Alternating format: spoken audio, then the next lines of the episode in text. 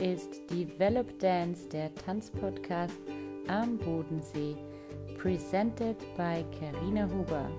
Mir ist es ein großes Anliegen, mit diesem Podcast die Tanzszene in der Region zu fördern, zu vernetzen und zu unterstützen. Lasst uns voneinander lernen, uns gegenseitig inspirieren und so gemeinsam wachsen. Let's push it to the next level.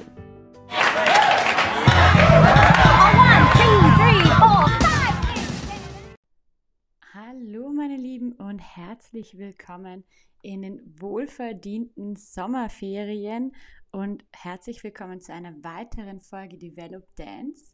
Ich nütze die Sommerferienpause, um euch mit spannenden Interviews zu versorgen, die ich aufzuarbeiten habe aus der ganzen Lockdown-Zeit.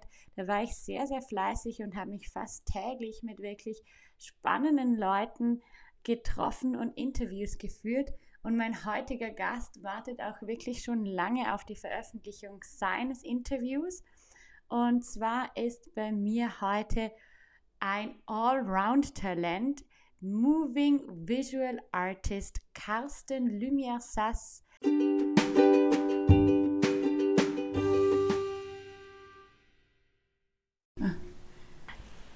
Bist ja ein Allround-Talent für mich, wenn man so deine Homepage an, anschaut. Foto, Film, Musik und Tanz. Ja, möchtest du uns ein bisschen erzählen, was war denn eigentlich zuerst da? Hast du zuerst mit Tanz angefangen, mit Musik, mit Fotografieren? Oder wie war überhaupt dein Weg in Tanz oder in Kunst? Wie kam es dazu? Gut, ich hoffe, dass wir viel Zeit haben, weil wenn ich jetzt ganz von Anfang an aushole, okay, fangen wir mal, fangen wir mal wirklich ähm, äh, ganz von Anfang an. Ich hatte, ich hatte als, als Teenager sehr viele verschiedene, verschiedene Hobbys. Mhm. Und die habe ich dann zwei bis drei Monate intensiv betrieben und dann habe ich irgendwie die Lust wieder verloren. Und, wie, und dann ähm, hatte ich dieses Erlebnis, äh, dass ich ein Michael Jackson Video gesehen habe äh, mit 15 Jahren und das hat mich so wahnsinnig inspiriert. Ich, ich glaube, ich habe dieses Video, das Video Beat It, schon, schon öfter äh, gesehen bei meinen Eltern, aber ich, da war irgendein Zeitpunkt im Wohnzimmer, wo ich gedacht habe, wow, ja. das, das ist der, der, absolute Hammer und ich war so gefesselt davon, ähm, dass ich dann versucht habe, äh, Michael Jackson zu imitieren anhand von, von den ganzen Videobändern, die habe ich dann wirklich äh, vor und zurück gespult in Zeitlupe und habe jeden äh, Schritt versucht zu analysieren. Und habe dann halt im, im äh, Wohnzimmer geübt und bis die äh, Videobänder hinterher total zerschlissen waren. Und damals, damals gab es ja noch keine DVDs oder äh, sonstige Technologie, das war alles mit diesen VHS-Videokassetten das hat mich dann so fasziniert, dass ich das wirklich ein Jahr lang äh, so betrieben habe. Und dann kam die Zeit, äh, wo sehr viele Leute in die Tanzschule gegangen sind, um äh, Foxtrot zu lernen ja. und Cha-Cha-Cha, Jive, Disco Fox. Also jeder ist irgendwie in eine ganz normale Tanzschule gegangen, um diese Gesellschaftstänze und lateinamerikanische Tänze zu lernen. Und das habe ich dann auch gemacht ja. und habe dann auf dem Abschlussball die Jazz-Formation gesehen, die Jazz-Dance-Formation. Und dann habe ich gedacht, boah, ähm, anstatt jetzt weiterhin nur äh, zu Hause zu üben vorm Fernseher, möchte ich das gerne jetzt auch professionell machen. Also, und dann habe ich erfahren, dass diese Tanzschule Ballett unterrichtet und Jazz anbietet und, und Stepptanz und mhm. Dann habe ich gedacht, okay, das, jetzt mache ich das, äh, mache ich das äh, auch, auch, wirklich richtig professionell. Oder zumindest hatte ich die Ambition davon, okay, jetzt äh, machen, machen wir es richtig. Mhm. Und dann bin ich zu meiner, zu meiner Trainerin, äh, die das wieder diese Kurse geleitet hat, bin ich hingegangen und sie hat mich dann gefragt, äh, ja, hast du schon ein bisschen Vorerfahrung? Mhm. Und äh, dann habe ich gesagt, ja, ich habe jetzt schon ein bisschen Michael Jackson versucht zu imitieren. Da hat sie mich sofort in den fortgeschrittenen Kurs gesteckt. Wie ging das noch, Ich weiß noch, ich habe mir die Beine äh, verdreht, ich habe mir einen Knoten in die Beine gemacht. Äh, ich konnte, äh, ich habe bin verzweifelt an den einfachsten Pas de Bourrées, das ja. weiß ich noch, und war völlig frustriert. Und dann habe ich zu ihr gesagt, nach der Stunde, Anke, gib mir den niedrigsten Kurs, den du hast. Sehr vernünftig. und ähm, ja, meine, meine Trainerin Anke Nimmert. Ich hoffe, dass, äh, dass es okay ist, für sie ihren Namen zu nennen. Also das ist mhm. wirklich meine, meine, meine erste Trainerin gewesen. Ich ja. habe zu ihr gesagt, Anke, gib mir den niedrigsten Kurs, den du hast. Und dann hat sie mich in den Anfängerkurs äh, gesteckt und ab dann, also da weiß ich noch, meine erste Stunde war 1990. Äh, Anfang August. Ich weiß nicht mehr genau das, das genaue Datum, aber es war, glaube ich, August 1990. Ja. Wow. Die erste, die, diese erste Anfängerstunde, die war, war wirklich absoluter Hammer. Also ja. das war, ich ging, ich, ich, ich wusste noch, äh, ich weiß noch, wie ich mit dem Fahrrad nach Hause gefahren bin und, und völlig singend auf dem Fahrrad und habe gedacht, wow, jetzt, jetzt geht's richtig los. Okay. Und ich weiß auch sogar noch die Choreografie, die wir gemacht haben. Ich weiß noch die Anfangsschritte von der Choreografie und es war auf wow. äh, Ride Like the Wind von Christopher Cross. Okay. und ich weiß noch, wie es angefangen hat. Ja, ich weiß noch die ersten vier oder acht Zählzeiten. Sehr prägend. Ja, es ist sehr, sehr, sehr prägend gewesen. Und ähm, ich weiß nicht, es gibt manche Momente, die vergisst man irgendwie einfach nicht. Dann habe ich wirklich ein Jahr lang erstmal nur Jazzdance gemacht. Mhm. Ein Jahr später kam auch noch klassisch Ballett dazu. Also sie hat mir, Anke hat mir gesagt, ja, wenn du es jetzt wirklich weitermachen möchtest, dann sollst du auch klassisch Ballettunterricht nehmen. Und ja.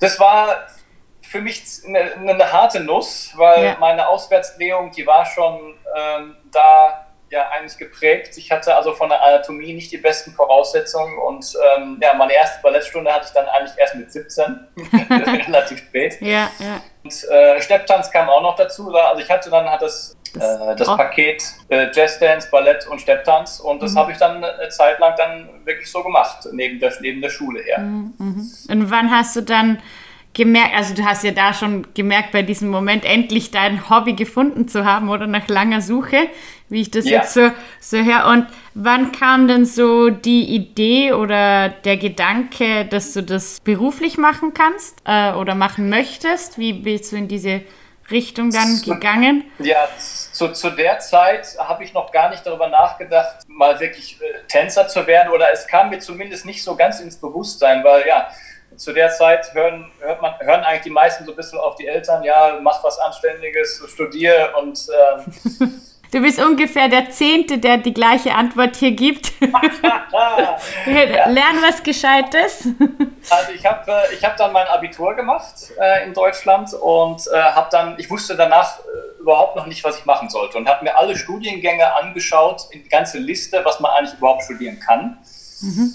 Und das Einzige, was mich dann interessiert hat, war Psychologie. Und ah, dann ja, habe ich mich für Psychologie eingeschrieben in Münster und mir war aber klar, dass ich äh, weiter tanzen wollte. Und dann so, wie es, wie es, wie es das Schicksal so wollte, ich war drei Jahre in Münster und äh, habe das erste Jahr eigentlich ja, noch ganz gut studiert, beim zweiten eigentlich nur noch halb und beim dritten war ich nur noch offiziell eingeschrieben und wusste eigentlich nicht, was ich machen sollte. Und während der Zeit äh, habe ich aber schon angefangen zu unterrichten. Also ich war im, ich hatte im, im Hochschulsport Jazzdance-Kurse, die ich äh, belegt habe. Und irgendwann hörte die dann auf. Auf einmal waren alle irgendwie äh, dafür, dass ich den Kurs übernehmen sollte. Mhm. Äh, und gesagt, äh, okay, ich habe noch nie unterrichtet und ich natürlich total aufgeregt, jedes Mal Schweiß, Schweißhände und äh, völlig aufgeregt. Aber es hat trotzdem viel Spaß gemacht. Ja, und ja. das war eigentlich so meine erste, ja, meine, meine erste Berührung mit wirklich mit Unterrichten.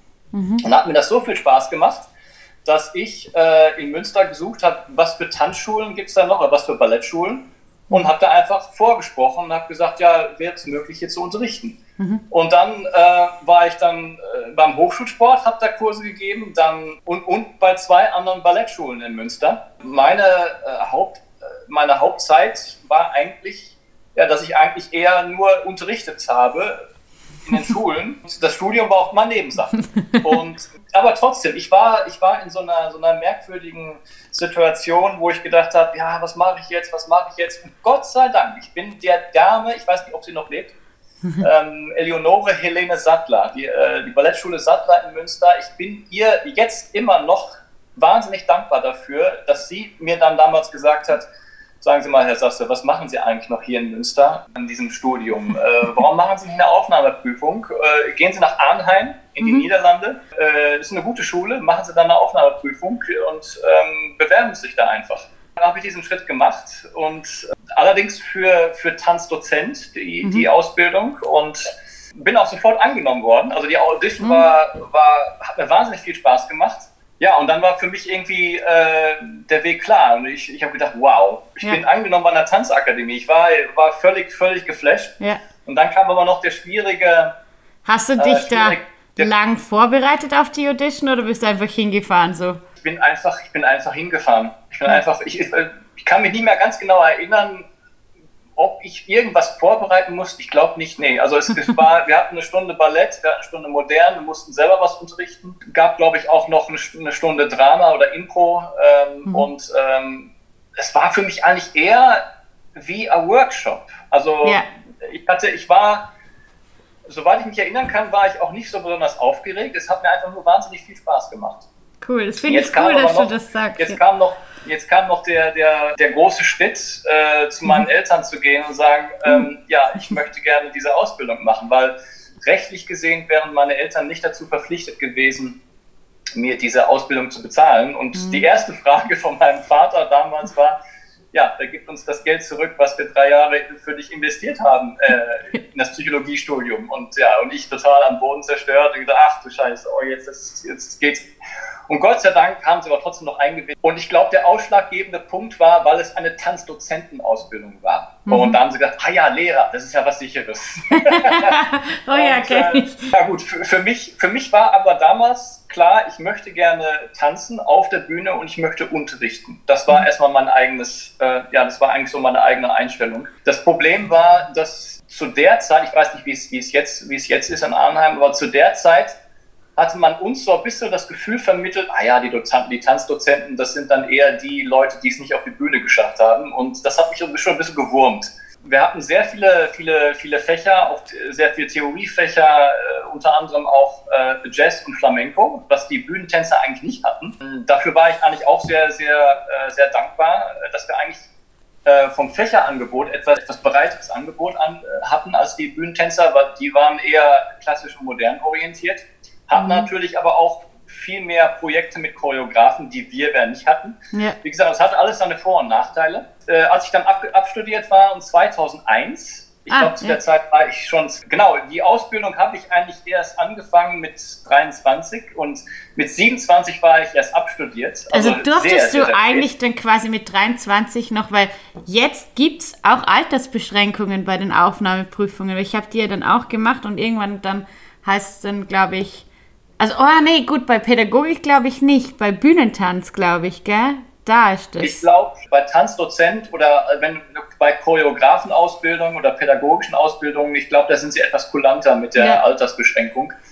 Äh, bei Bühnentanz, ja, da gibt es teilweise ähm, ja, ich, ich weiß es im Moment nicht, wie es jetzt ist, aber ähm, ich, ich, weiß, ich weiß auch nicht, ob ich die damals die, wirklich die Bühnentanzausbildung oder die Bühnentanz-Audition geschafft hätte, aber mir war es mhm. egal. Ich ja. habe gedacht, ah, Hauptsache Tanzakademie, Hauptsache Ausbildung, Tanz, Tanz, Tanz jeden Tag. Ja.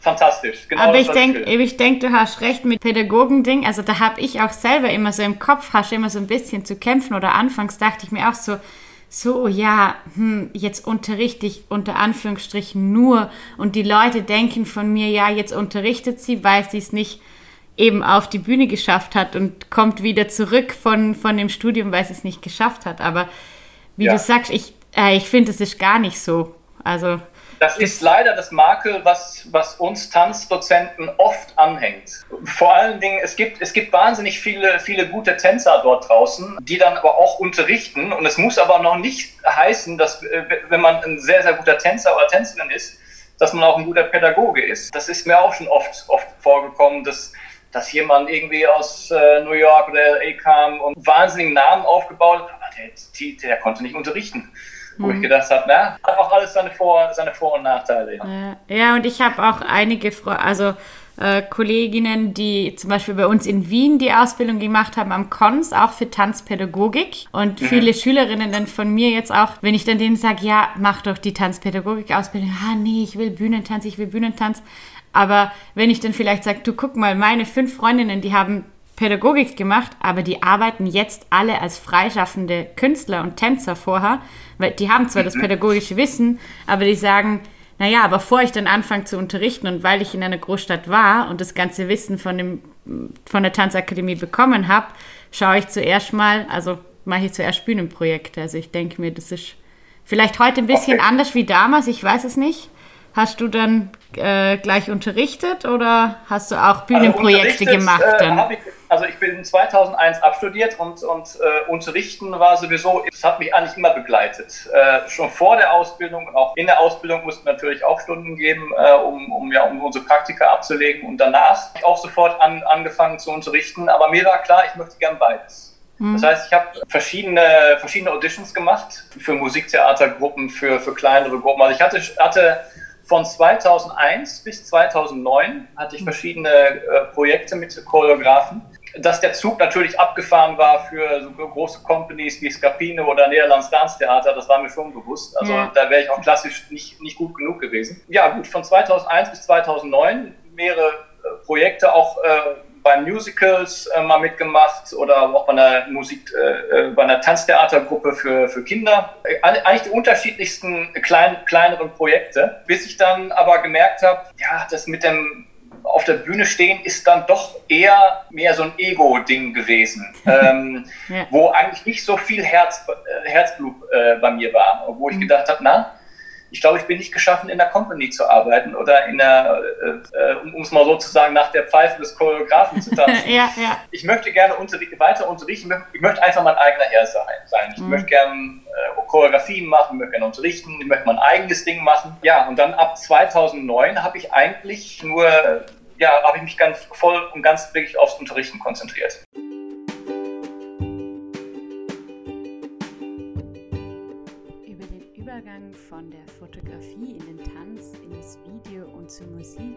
Und wieder zurück zum Tanz, da erzählt uns Carsten in den nächsten Minuten.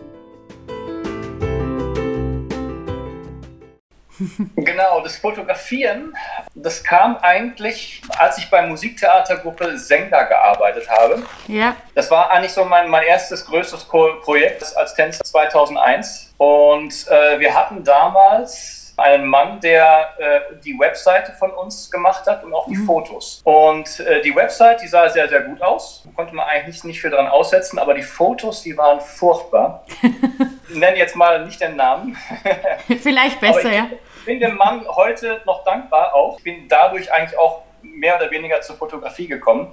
Wir mhm. hatten nämlich damals dann eine neue Tänzerin, von der wir noch keine Fotos hatten und mhm. er wollte dann Fotos von ihr machen und ich so zu, nein, nein, nein, sie hat jetzt keine Zeit, sie hat jetzt keine Zeit.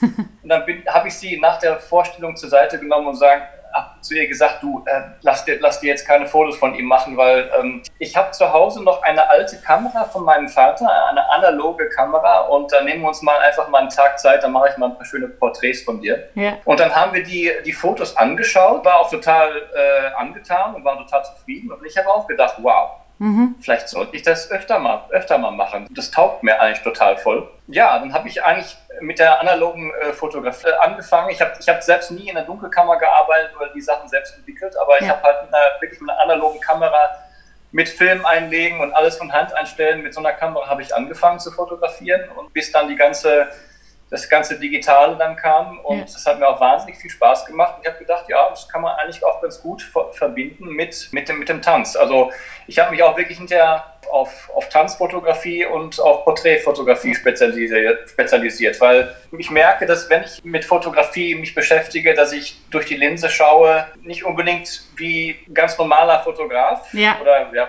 jetzt nicht unbedingt das ist nicht abzuwerten, aber ich schaue auch durch die Linse wie via Choreograf. Ich, ja. äh, ich schaue, glaube ich, anders durch die, durch die Linse als, als jemand, der sich noch nie mit Tanz beschäftigt ja. hat. Wir haben auch äh, öfter, bei uns hier in Tirol, haben wir öfter auch mal Fotografen gehabt, die wirklich damit ihr, ihr Brot verdienen. Die Leute waren aber nicht so angetan von Fotos und seitdem mache ich jetzt die Fotos. Und okay. ähm, ich meine, es ist immer nur noch, noch so ein Nebenprodukt, was ja. ich eigentlich habe. Ich, äh, davon verdiene ich jetzt auch nicht wahnsinnig viel, aber ähm, ja, ich merke auch, wie, wie sehr mir das Spaß macht, dass ich da auch mein, so ein Steckenpferd äh, bekommen habe. Ja, Tanzfotografie ist sehr speziell. Ich hatte gerade ähm, eben mit einer befreundeten Fotografin, die jetzt, die ist nicht Tänzerin, aber die hat sich sehr spezialisiert auf Tanzfotografie und die hat auch ein gutes Auge dafür, die das bei uns hier sehr macht in der Szene. Und sie sagt auch, du musst halt ein bisschen Gespür für die Tänze und für den Körper haben. Und ich habe ja. mit ihr auch darüber gesprochen und es ist wirklich so, als Tänzer natürlich, weil du kennst den Körper, du weißt, was ist möglich, oder? Du hast dich selber so bewegt und ja. du kannst dich da reinfühlen und ich denke, das ist, das ist dein großer Vorteil, weil du eben beide Seiten ja. kennst und das dadurch viel, viel besser einfangen kannst, wie jetzt ein Fotograf, der, sagen wir mal, nur Hochzeitsfotos macht oder eben keine ja. Ahnung von, Tanz hat, oder? Ja. Ich glaube, der, der technische Aspekt mit den Kameras da umgehen und dem Licht einstellen und dem Ganzen da, das wäre jetzt nicht so meins.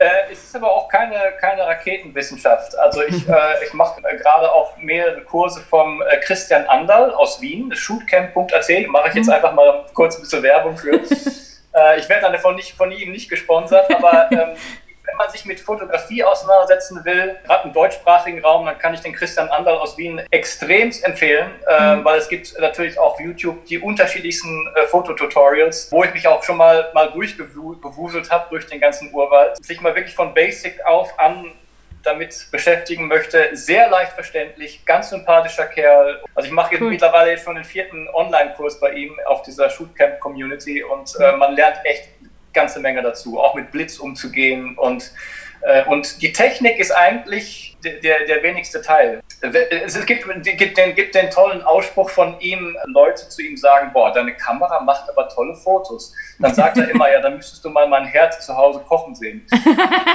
äh, ja, weil die Kamera und die Technik ist wirklich nur ein Werkzeug. Es ist genauso wie bei, bei uns beim Tanzen die Pliés und die Tondus und, und wie viele Pirouetten du vielleicht drehen kannst oder wie hoch du springen kannst, das ist alles nur ein Werkzeug. Ja. Das ist alles nur, das ist wirklich nur die Technik. Viel wichtiger ist der Ausdruck, die Geschichte, die du mit deinem Körper erzählst und auch die Geschichte, die du mit deinen Fotos erzählst. Wie du schaust. Fotografie lernt man eigentlich wirklich nur äh, oder zum großen Teil, dass man wirklich rausgeht oder äh, in die Natur oder auch Leute beobachtet und äh, Momente einfängt, äh, gerade da, wo man wohnt, wenn man ganz bewusst genau schaut, auch Perspektiven verändert, mal in die Knie geht, sich mal auf den Boden legt, man, äh, man sieht immer wieder neue Ausschnitte, ja. auch bei, bei einer äh, bekannten Umgebung eigentlich. Und ähm, das macht eigentlich den Hauptaspekt von Fotografie aus. Ich kenne ich kenne Freunde von mir, die, die haben nicht die wahnsinnige tolle Ausrüstung. Eine ganz mhm. gute Freundin von mir aus Münster, die macht die tollsten Fotos von der Landschaft, die hat ja. nur eine kleine Kompaktkamera. Und dann gibt es teilweise auch Leute, die schaffen sich die teuerste Kamera an und äh, Tausende investieren und dann gesagt, ja, jetzt habe ich die tolle Kamera, die macht dann schon gute Fotos. Na, es ist echt der Trugschluss. Die, die Technik äh, ist wirklich nur ähm, ein Beiprodukt, genauso wie im, wie im Tanzen. Mhm. Ich meine, es ist natürlich spektakulär, wenn jemand zehn Pirouetten drehen kann und wer weiß, wie hoch springen kann, aber irgendwann habe ich das dann auch gesehen. Mir ist, mir ist es lieber, wenn ich, oder mich, sagen wir mal, mich berühren, mehr die Leute, die wirklich was zu erzählen haben auf der Bühne. Und dann muss das Bein nicht hier neben dem Ohr sein oder wenn, wenn der Ausdruck stimmt und die wirklich was zu erzählen haben, wenn ich wirklich sehe, dass die Leute äh, ihr Innerstes preisgeben oder ihre, wirklich ihre Seele offenlegen, boah, dann, dann ist das für mich viel mehr wert als, als Leute, die ein perfektes Fouilleté ausführen können. Das, ja. ähm, das ist so viel, also finde ich so viel Mehrwert. Und da finde ich ganzen Casting-Shows, so wie think, So You Think You Can Dance und Got to Dance und Dance Battle.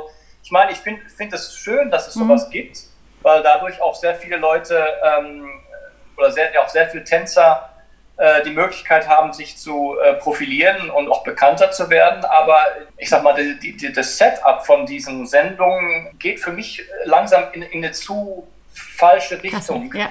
Weil für mich zu sehr der Nachdruck darauf liegt von, oh, da müssen, müssen unbedingt Überschläge drin sein, da muss ein Trick drin sein, mhm. äh, da muss ein Überschlag mit Split drin sein und dann applaudiert natürlich das Publikum, weil das die breite Masse ist natürlich dann wow. für sowas sehr. Für, ähm, für mich habe ich da ein bisschen Bedenken, wenn das so weitergeht, dass es in der falsche Richtung geht, dass eigentlich die künstlerische, der künstlerische Ausdruck oder die, die Story, die da erzählt wird, äh, manchmal zu sehr in den Hintergrund tritt. Äh, ja. Aber halt wie ein Tänzer da diese Bewegung und diese Message rüberbringt im Theater, ist ja ganz was anderes, eben wie auf dieser Bühne. Und ich frage mich dann auch bei den Wettbewerben, wenn wir da hingehen, ähm, und du gehst ja, machst ja auch Chorus für, glaube ich, Competitions, oder? Ja, weniger. Oder hast ich, du, also, ja. ich, ich, kann mich nicht, nicht mit dieser Competition-Welt so identifizieren, weil, weil es da auch immer die, halt, wie gesagt, so Vorgaben gibt, man, dies und dies und dies muss da drin mhm. sein. Und dann bin ich ähm, teilweise auch ein bisschen festgefahren im Kopf. Also ich, ich choreografiere wirklich aus dem Bauch heraus, ja. intuitiv. Ja. Manchmal setze ich, setz ich mich wirklich nur ins Ballettstudio, äh, was komplett leer ist, wie, wie ein Maler, der von, einem, von einer weißen Leinwand sitzt. Mhm. Und dann ähm, lasse ich Bilder entstehen in meinem Kopf. Komme ich eigentlich auch ganz oft zu, äh, zu Bildern, die ich choreografiere oder zu Bewegungen. Aber wenn ich jetzt vorher schon festlegen muss, oh, da muss an der Stelle muss ein Überschlag drin sein und da, da bin ich zu festgefahren. Und ich, ich bin noch nie Mainstream gewesen, ich bin noch nie Commercial gewesen und ich, ich wehre mich immer so ein bisschen dagegen, gegen solche Vorgaben. Ja. Deswegen ähm, bin ich überhaupt nicht in dieser, in dieser Competition-Welt. Wo ich schon mal jetzt auch als Jury mit dabei war, das war bei Dance World Cup Spain im letzten, letzten Jahr in Burgos. Mhm, mh. War sehr interessant. Also äh, aber es war wirklich wie am Fließband. Also wir, wir, wir, mussten, ich weiß nicht, wir haben, ich weiß nicht, wie viele Stunden wir da in der Jury saßen und es kam echt eine Tänzerin nach der anderen und irgendwann siehst du nichts mehr. Aber ich meine, es war yeah. noch wahnsinnig viel Talent dabei. Mhm. Äh, es war natürlich schon äh, klasse zu sehen, äh, was da alles geboten wurde. Aber selbst mich dann so in diese Competition-Szene zu vertiefen und auch wirklich Choreografien zu machen oder vielleicht auch selbst mal während der Competition mitzumachen, ist nicht mein Ding. Aber Judgen, weil ich denke mir das auch immer, also wir fahren ja da, wo ich unterrichte, wir fahren ja oft und regelmäßig auf Wettbewerbe und ich habe das ja früher auch gemacht. Und ich bin im Moment in so einem Zwiespaltding, wie ich eben auch in der, in der Folge sage. Also zum einen finde ich es cool, ja, und zum anderen denke ich mir auch, um Gottes Willen, wo führt das noch hin? Weil äh, jedes Jahr denkst du dir, noch mehr geht ja gar nicht. Und dann mhm. kommt immer noch mehr die Draufgabe. Aber ich denke mir dann immer beim, beim Judgen oder als äh, Jurymitglied ja. zu sein da, ich habe einen Heidenrespekt vor den Leuten, die da drin sitzen, ja. weil ich denke ich denk mir immer, wow, eigentlich hast du eine mega Verantwortung, mhm. was du da bewertest, weil ich weiß immer, wie das bei den Schülern dann ankommt, oder?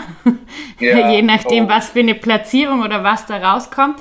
Und plus eben, wie du auch sagst, wenn das Fließbandarbeit ist, ich denke mir immer, die sitzen da so lange und ich denke mir schon, wenn ich nur die Beiträge von meiner Kategorie anschaue, wo, wo ich Leute drin habe, denke ich mir danach schon, ich, ich kann schon nicht mehr das eine vom anderen unterscheiden. Oder findest du dann, der, wo als erstes drankommt, da ist dein Auge noch frischer und der, wo als letztes ja, drankommt, der hat dann ein bisschen entweder einen Vorteil oder einen Nachteil oder...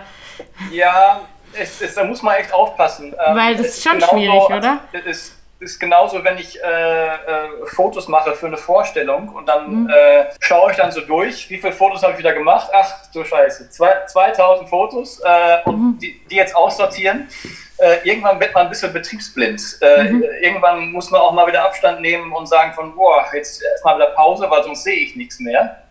Mhm. Und genauso ist es auch Choreografien mache. Ähm, hin und wieder muss ich mal wieder Abstand von meinen Choreografien nehmen oder auch mal jemand anders da hinzuziehen und sagen von, hey, siehst du noch irgendwas anderes, was ich nicht gesehen habe? Das ist, ist, ist schwierig. Es ist schwierig. Äh, und vor allen Dingen gerade bei so einer äh, Competition, um dann immer ein frisches Auge zu haben. Boah, wenn das mhm. stundenlang durchgeht, das ist echt eine große Herausforderung. Ja. Und äh, da denke ich schon, dass die Leute die ganz zu Anfang da sind, schon einen kleinen Vorteil haben, weil ja, es hat alles, hat alles seine Vor- und Nachteile, ja. Ja, ja. ja gut, es ist, schwierig, es ist schwierig zu sagen, gell? nicht, dass jetzt alle denken, wenn sie zum nächsten Wettbewerb gehen, ah, ich bin die letzte Startnummer, ich werde Na, Ja, oder save the best for last. Ne? Ich meine, ja. die Leute, die dann als letztes dran sind, äh, das kann auch ein Vorteil sein, äh, weil es ist dann echt die letzte Nummer, die die, die äh, Jury gesehen hat. Ne? Ja. Das ist natürlich auch Ah, stimmt. Du machst ja nicht nur Foto, Film und Tanz, sondern du bist ja auch äh, Musiker habe ich, weiß ja, ich. da müsste ich dann aber nochmal vorher greifen, weil ähm, Musik, Gitarre, Gesang, das kam alles noch, noch, noch viel später. Ähm, ah. Also nach, nach äh, Fotografie kam eigentlich das Video, Video-Editing mhm. und Filmen. Ich glaube, das hat irgend, ich weiß nicht mehr genau, wann das genau angefangen hat. Ich weiß noch, dass ich auf meinem alten äh, Computer irgendein Videobearbeitungsprogramm hatte und ähm, ich hatte zu der Zeit wirklich nur eine ganz einfache Kompaktkamera ja. mit Videofunktion. Ah, ja. Äh, da konnte man weder reinzoomen noch rauszoomen. Äh, das war noch nicht mal noch nicht mal HD, geschweige denn Full HD. Und da habe ich mir aber wirklich äh, damals die kreativsten Videos mitgemacht, ähm, mit ganz wenig Equipment. Also ich, ich mhm. merke auch immer wieder, je weniger Equipment man hat, weniger ist mehr, desto, mhm. äh, desto kreativer muss man auch denken. Ich habe nur dies und dies zur Verfügung, was mache ich damit? Ja. Und ähm, das hat mir damals auch schon sehr viel geholfen, dass ich wirklich nur eine stinknormale Kompaktkamera hatte mit Videofunktion. Und, und dann habe ich dann auch versucht, so kleine Trailer zu machen, äh, auch, auch speziell mehr auf Tanz bezogen. Mhm. Und dann hat sich bei mir der Begriff geformt, Moving Visual Artist. Mhm. Moving, also Tanz, Visual, äh, Fotografie und Video. Mhm und dann Artist, um das Ganze nochmal abzurunden und dachte von, wow, toll, bei dem ja. Namen bleibe ich und ja. das wird auch meine Website und das wird mein Markenzeichen. Habe ich gedacht, ja gut, das ist jetzt eine, eine runde Sache, wie so eine, ich würde schon beinahe sagen, Dreifaltigkeit, Tanz, Fotografie, Video. Ja, es, äh, das stimmt. Also die, die Idee bekommt man auch, also habe mir deine Website auch angeschaut, also kriegt so ein Komplettpaket, also du bist so ein All-Inclusive, ja, sag ich jetzt. Und als ich dann äh, 15 Jahre in, in Holland äh, gewesen bin, äh, da kam dann irgendwann der Umbruch, um, um zu sagen von, ja, ich, ich habe als ich 1997 äh, nach Holland gegangen bin, ähm, da habe ich das Land als sehr, sehr frei, relaxed und offen gefunden. Und mhm. wenn man 15 Jahre in demselben Land wohnt, dann merkt man natürlich auch schon oder kriegt man auch Veränderungen mit. Und nach 15 Jahren habe ich gedacht, oh Gott, jetzt sind sie teilweise ein bisschen wie die Deutschen, immer mehr Regeln und Vorschriften. und irgendwann habe ich dann gemerkt, ah, ich glaube, meine Zeit ist jetzt hier abgelaufen, ich, ähm, ich muss was Neues anfangen. Und, ja. äh, und dann bin ich nach Tirol ge, äh, gezogen. Äh, Tiroler Ballettschule, Beate Stiebig-Nickern und der, der, die, der Austria Tanzakademie, die jetzt ähm, auch jetzt schon ziemlich lange existiert. Da unterrichtest äh, du jetzt auch, oder? oder bist da unterrichte ich auch jetzt. Mhm. Ähm, vorher hieß es Tanz Musical Akademie, aber mhm. das Musical hat sich bei uns nicht so sehr etabliert. Jetzt äh, heißen wir offiziell Austria Tanzakademie. Da habe ich dann nochmal kom komplett neu, Neuanfang gemacht. Alle, eigentlich alle Zelte in, in, in den Niederlanden abgebrochen. Und dann zu Anfang in Tirol gewohnt habe, da habe ich noch in einem alten Bauernhaus gewohnt. Mhm. Und zwar war es mehr oder weniger eine WG. Und in unserem, unserem Kämmerlein, da wo der Staubsauger stand, äh, da stand auch eine alte Gitarre. Eine Gitarre, die äh, schon ersprungen hatte im Korpus, äh, wirklich so ein großer Riss. Und ja. ich weiß nicht, wie das gekommen ist. Irgendwann habe ich die Gitarre in die Hand genommen und hab, war einfach mal interessiert, oh, kann man das Ding überhaupt noch stimmen? Ja. Und ab dann war es um mich geschehen. Und dann habe ich mir die Finger wund gespielt. Ich hatte, ich hatte ganz taube Fingerkuppen. Ich habe es echt dann echt übertrieben und ich konnte echt nicht mehr, äh, aber ich musste trotzdem weitermachen. Ja. Dann habe ich erfahren, dieses Bauernhaus, ähm, der Vermieter, ähm, das war sein Elternhaus.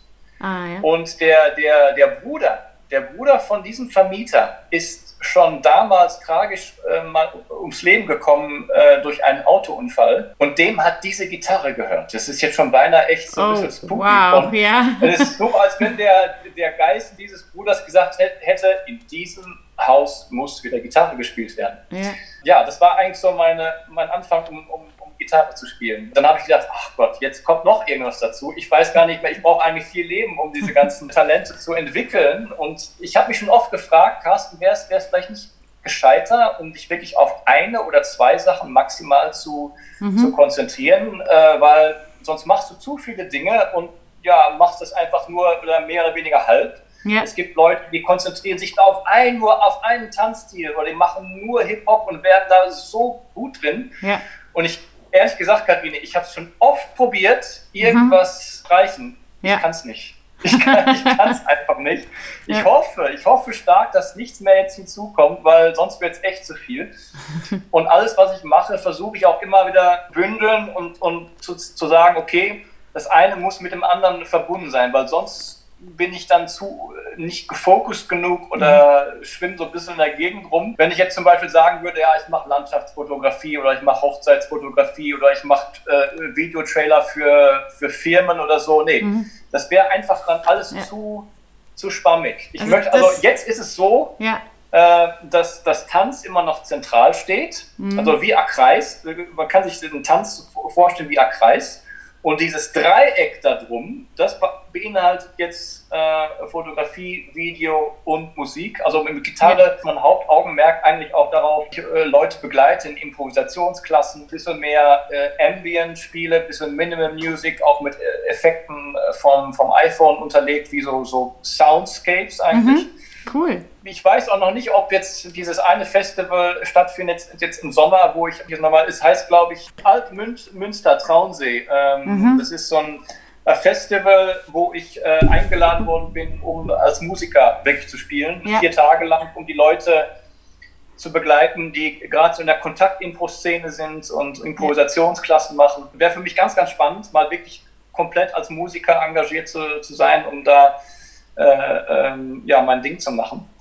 Cool. Und dann, äh, als dann äh, das mit der Gitarre auch noch dazu kam, habe ich gedacht, oh Gott, wie nennst du dich denn jetzt? Moving Visual Musical Artist? Na, nee, ja. nee, wurscht. Äh, ja. Ich bleibe bei dem alten Namen. Ist einfach die, die ganze, das, das mit dem Musiker und Gitarre, das ist einfach mit verwoben in dem Begriff Artist. Ja, Fertig. Ja. Also so habe ich. Kompliziert und dann. Man sieht, das kumuliert alles bei dir im, im Tanz oder das findet alle, alles eine Gemeinsamkeit im, im Tanz. Ja, und Live-Musik finde ich voll cool. Wie ist das für dich, wenn du als Tänzer mit deiner Musik andere Tänzer begleitet? Macht das, weil, weil du weißt ja auch, wie es ist, zu Musik vom Band zu tanzen oder und, und zu Live-Musik. Weil ich finde, Live-Musik im Tanz ist ein ganz wichtiger Aspekt oh, ja. oder halt, ja. das ist, macht so einen großen Unterschied. Ja, da, da sprichst du gerade was ganz ähm, Tolles an, wo ich mich gerade dran zurückerinnere, auch an meine Akademiezeit äh, in, in Arnheim. Äh, ich habe ja auch damals Flamenco belegt als Fach und wir hatten äh, immer einen, einen Live-Gitarristen dabei. Boah, Mann, das war, das war echt der Hammer. Es, ja. es gibt dir so viel Energie. Mhm. Und äh, teilweise hatten wir auch Jazzstunden von, äh, oh, meinem großen Vorbild Eddie DeBean. Ich weiß nicht, ob der noch lebt. Ich hoffe. Ähm, ich sage immer, ich weiß nicht, wie alt er jetzt schon ist, wenn er noch lebt. Ich sage immer, das ist der Keith Richards des Tanzes, der wird, okay. der wird immer noch weiterleben. Und der hatte teilweise auch einen Live-Schlagzeuger wow. in, ja. in, seinen Kursen. Und bah! Und wer dann, wenn dieser Schlagzeuger dann mal richtig losgelegt hat und wir waren dann in der Choreo oder in der Diagonalen, du hast echt gedacht, du Platz vor Energie. Das ist schon mal wäre so ein großer Unterschied. Und ich merke das, äh, wie mich das auch selbst beflügelt, wenn ich dann Leute begleite. Ich brauche erstmal nur eine gewisse Zeit, um mich einzuspielen. Mhm. Und teilweise begleite ich das dann auch noch ein bisschen mit, mit Stimme. Und manchmal entstehen Sachen, wo ich denke, boah, wo kommt das jetzt her? Mhm. Für mich ist es sehr, sehr äh, befreiend, dass ich mich nicht an, an irgendeinem eine, an einen Rhythmus halten muss. Also ich wäre ich, ich wär, äh, äh, miserabler Studiomusiker mit Metronom und oh Gott, das wird in die Hose gehen. Und da bin ich total frei und improvisiere und teilweise gibt es natürlich auch äh, Passagen, wo ich dann Akkordfolgen benutze, die ich aus dem Lied kenne oder mhm. die, was ich auch selbst mal komponiert habe. Aber ich lasse es meistens entstehen ich mache das jetzt schon seit ein paar Jahren, bei uns auch gerade in der Tiroler Ballettschule, mhm. bei den Improvisationsstunden, die uns die, die Becky bei uns gibt. Wow, Luxus, darf ich zu euch kommen?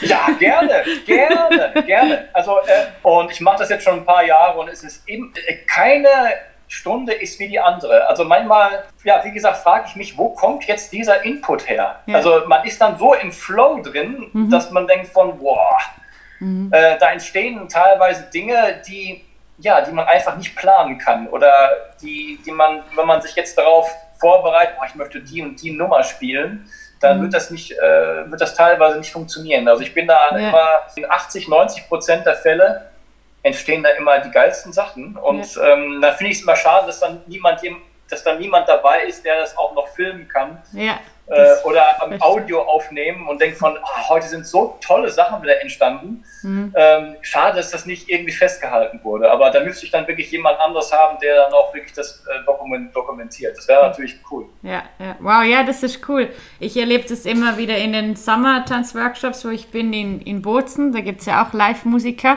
Ah, ja, ja, bin ich auch mal gewesen. Ja, und das ist, ist ja auch wahnsinniger äh, Luxus. Und da merkt man dann auch wieder, ich meine, das sind zum Teil Musiker, ich glaube, die sind nicht selber Tänzer, aber ich habe trotzdem das Gefühl, wenn du dich mit denen unterhältst, weil die machen zum Teil, die haben sich sehr spezialisiert eben auch auf Begleitung von, von Tänzern, Tanzmusik. Ja. Du merkst, die sind Tänzer, die haben ein Auge für das und die können teilweise, also der ähm, Pianist in der Ballettstunde, der kann uns teilweise auch korrigieren und der kann dir so technisch auch helfen.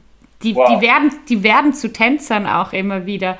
Ja. Aber weißt du, was mich jetzt interessiert oder was ich mir denke? Hast du schon mal zu einer Komposition von dir ein Stück gemacht oder für eine mhm. Choreografie von dir selbst die Musik selber gemacht? Na, ich habe schon mal äh, verschiedene kleine Trailer gemacht. Jetzt jetzt auch gerade in der letzten äh, Corona-Zeit, da bin ja. ich echt sehr, sehr kreativ geworden und ähm, ein gutes Beispiel, ich äh, bin vor drei oder vier, vier Wochen in den Wald gegangen, habe gedacht, ich mache jetzt einfach mal ein paar Aufnahmen, mhm. mal schauen, was daraus entsteht. Und dann, dann ist ein ziemlich cooles Video entstanden von zwei Minuten, mhm. wo ich dann aber auch äh, selbst gerne die Musik dann dazu gemacht habe. Mhm. Ich scheue mich aber noch ein bisschen davor, um zu sagen, oder eine Musik von mir herzunehmen und die dann bei mir in der Stunde in der Tiroler Ballettschule oder in der Austria Tanzakademie zu benutzen. Irgendwas sagt in mir von, ja, ist, entweder ist es noch nicht gut genug oder ich, ich möchte aber auch nicht, ich möchte auch nicht, dass dann Studenten sagen von, oh, jetzt will er sich auch noch als Musiker beweisen und benutzt dann auch seine eigene Musik. ähm, ja. Weiß ich nicht. Wenn ich, wenn ich wirklich Musik spiele in der, in der Ballettschule, dann ist das rein als äh, Begleitung für die Improvisations- und, und äh, Contact, ja. Contact Jams-Klassen eigentlich. Mhm. Aber ich, ja. ich schließe es nicht aus. Ja. ich weiß auch nicht, ich weiß auch noch nicht, wo, wo mich der Weg hinführen wird. Also ich hatte schon mal so die Idee, oh, es wäre mal cool, so ein Moving Visual Art Center äh, zu haben, wo alle Disziplinen, die ich mache, Zusammen. so wirklich zusammenfließen. Aber ja. dazu dazu bin ich wenig Salesman oder Businessman. Ich kann, ich, ja. ich kann gut organisieren. Da müsste ich wirklich jemanden haben, der sich meine Website anschaut und sagt von, hey, ein cooles Konzept, ich habe eine Location, ja. mach dir keine Sachen um die Organisation und, und die Finanzierung. Ich mache das. Ja, dann, dann, ja, da wäre ich auch sofort dabei. also ich habe echt noch keine Ahnung, was die Zukunft bringt. Ähm, und wie gesagt, ich habe schon mehrmals probiert, irgendetwas zu streichen, weil es teilweise für mich auch schwierig ist, mich auf was zu fokussieren. Und teilweise, ja, es gibt bei mir immer so Phasen. Es gibt Phasen, wo ich mich wirklich sehr, sehr auf, auf, auf Tanz und, und neue Choreografien stürze. Dann gibt es eine Phase, wo ich wirklich nur Gitarre spiele. Yeah. Dann habe ich wieder eine neue Idee für einen Fotoshoot oder für, für einen Trailer. Es sind immer so, so, so Phasen. Aber ich versuche immer, die ganzen Sachen so ein bisschen beieinander zu, äh, zu halten, dass yeah. ich nicht zu sehr abdrifte und den Fokus verliere. Aber es ist nicht, ist nicht einfach. Und du hast gerade sicher auch was angesprochen, was immer meine, meine Schlussfrage ist. Die Leute immer, was äh, wünschst du dir für die Tanzszene in, in der Region? Also vielleicht bei dir im, in Tirol oder, oder allgemein für Tanz? Und was wünschst du dir für dich selber? in, in deinem Kunstbereich? Also gerade hier für diese Region, da hat äh, äh meine Direktorin äh, Beate Stiebig-Nickernen echt Pionierarbeit geleistet. Wir haben ja seit äh, mehreren Jahren das Dance Arts Festival. Mhm hier in St. Johann in Tirol. Das ist jetzt leider dieses Jahr abgesagt worden wegen der Corona-Krise. Aber das Festival wird von Jahr zu Jahr größer. Also wir haben internationale Größen bei diesem Festival. Roberto Saraceno, Juri Eugenio aus Amsterdam. Dieses, dieses Jahr hätten wir sogar jemand äh, aus Israel gehabt, der Gaga angeboten hätte wow. und Partnering. Yeah. Und also das. Festival wird von Jahr zu Jahr größer. Wir hätten jetzt dieses Jahr sogar vier Säle gehabt. Mhm. Und das ist gerade für, für St. Johann in Tirol ja echt, ja. echt mega, weil es ist wirklich, wenn man es auf äh, Großstadtniveau sieht, dann ist es echt noch in der Pampa. Und, ja. äh, aber alle Dozenten, die hier hinkommen, die sind total begeistert und äh, sagen von, boah, so hier in dem idyllischen Fleckchen und dann so ein geiles internationales Tanzfestival, boah, mhm. Hammer. Also es wird auf jeden Fall weiter existieren, aber jetzt halt äh, nicht für dieses Jahr, sondern 2021. Ich mhm. denke, dass wir da auch auf dem richtigen Weg sind. Also gerade ja. hier in der Region, wo ich unterrichte, dass da noch vieles entstehen kann. Gerade durch Organisationstalent von Beate. Freut mich, freut mich wahnsinnig. Und ähm, ich habe mir schon oft überlegt, Carsten, ähm, Zeiten, wo ich gedacht habe, ah, sollte ich vielleicht wieder zurück nach Amsterdam ziehen. Da habe ich vielleicht mehr die Möglichkeit zu networken oder öfter mal ins Amsterdam Dance Center zu gehen. Und hier, wie gesagt, das Angebot, das regelmäßige Angebot, auch mal äh, ganz andere Sachen zu machen. Das ist schon noch, noch ein bisschen dürftig. Ja. Ne? Also, wie gesagt, auf Festivalniveau einmal pro Jahr ist das der absolute Hammer. Aber natürlich, wenn man in der Großstadt wohnt, dann hat man natürlich noch viel mehr Möglichkeiten, äh, Stunden zu nehmen. Und mittlerweile bin ich zum Schluss gekommen, na, mir ist die, äh, mir ist die Lebensqualität hier in Tirol einfach wichtiger. Mhm. Äh, Natur, saubere Luft, sauberes Wasser, auf gut Deutsch gesagt, scheiß auf das Networken. Also das ist, ist für mich sowieso ja. nur wieder total Stress und ja. äh, dann setzt mich unter Druck. Mhm. Wenn irgendwelche Connections entstehen, genauso jetzt auch wie äh, dieses Interview, freue ich mich wahnsinnig und wer mhm. weiß, Was? wenn ich mit irgendjemand, ich, ich glaube, das Networken versuche ich jetzt einfach entstehen zu lassen, anstatt da irgendwo Druck hinterzulegen. Ja. Oh, ich muss mich jetzt noch mehr profilieren und ich brauche mehr Klicks auf meine Videos, ich brauche mehr Followers. Für, äh, wenn ich da so, so denken würde, weiterhin, dann habe ich zu viel Stress im Kopf. Dann, dann, dann, dann macht mir das Ganze auch nicht mehr viel Spaß. Nicht mehr Spaß. Ich sage, okay, was entsteht, entsteht und was nicht entsteht, das entsteht halt nicht. Mhm. Ähm, mir ist halt die Lebensqualität einfach, ähm, einfach wichtiger. Und nochmal auf deine Frage zurückzukommen, ähm, was ich für mich selbst wünsche. Also ich möchte, möchte schon gerne mehr Workshops geben, auch, also international, auch in, äh, am besten in Europa. Weil mhm. Fliegen, Fliegen tue ich nicht so gerne. Ähm, ja. nicht, wegen dem nicht wegen dem Fliegen selbst, sondern die ganzen Sicherheitskontrollen, die gehen mir. Ah, nee, jetzt. Die gehen mir echt so am Arsch vorbei. äh, äh, alles, was ich mit dem Zug erreichen kann, ich reise gerne. Ähm, ich habe ich hab so, ein, so, ein, hab so mehrere Zettel auf meinem Badezimmerspiegel kleben, so, mhm. so Affirmationen. Und, ah, da ist ja. auch, und da ist auch eine davon, ich möchte gerne zweimal im Monat äh, einen Workshop in Europa unterrichten, um andere Leute zu inspirieren. Mhm. Das ist so mein. Ja. Wenn, das, wenn das möglich wäre, wäre ich, wär ich, wär ich sehr dankbar dafür. Aber wie gesagt, jetzt, ich weiß auch noch nicht, wie es weitergeht, gerade mit dem, äh, mit Corona. Ich bin froh, wenn ich irgendwann mal wieder über die Grenze gehen darf, um meine ja. Eltern zu besuchen in Deutschland. Mhm. Und ähm, aber wie gesagt, ich, Workshops machen mir wahnsinnig viel Spaß. Also ja. es ist immer wie, wie so eine Frischzellenkur eigentlich, wenn ich Workshops gebe. Das merke ich immer wieder. Ja. Äh, Im Zug zu sitzen und mich darauf zu freuen und intensiv zwei, drei Tage oder auch mehr neue Leute oder auch bekannte Gesichter wieder zu sehen, die ich schon lange nicht mehr gesehen habe. Und dann äh, Workshops zu geben, dann, dann komme ich wirklich frisch auch wieder zurück und denke von, mhm. wow, das war mal wieder richtig, das war mal wieder nötig.